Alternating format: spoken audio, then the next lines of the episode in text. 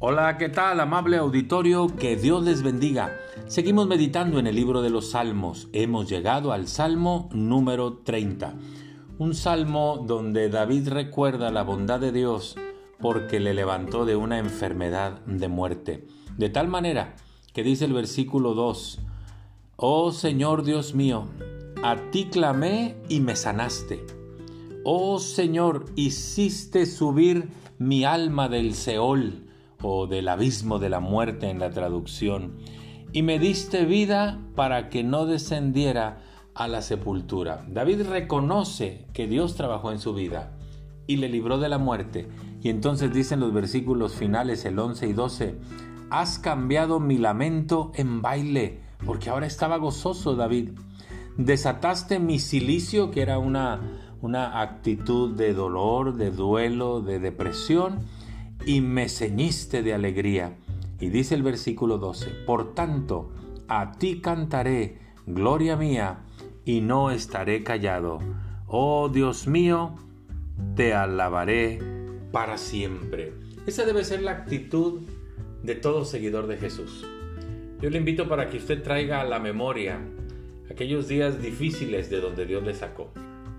No sé si fue también como en el caso de David de una enfermedad que era de muerte o que le mantenía postrado eh, la mayor parte del tiempo y Dios le sanó. Yo he pasado por esa experiencia. No sé si es una crisis de familia donde usted ya veía que se iba a destruir y a desintegrar la familia, pero Dios restauró la familia. No sé si fue una crisis de relaciones laborales, estudiantiles, académicas, no lo sé, pero Dios, Dios le ha librado. Recuérdelo. Mire, nada menos voy llegando hoy de una actividad y me tocó ver el tráfico colapsado en toda la ciudad. ¿Qué pasó? Más tarde me entero. Una pipa con 31 mil litros de gasolina volcó en una de las principales avenidas de la ciudad. Eso hizo que se cerrara esa avenida, que es una vía rápida, y entonces el tráfico comenzó a ir por donde podía, ya no era por donde quería, sino por donde podía.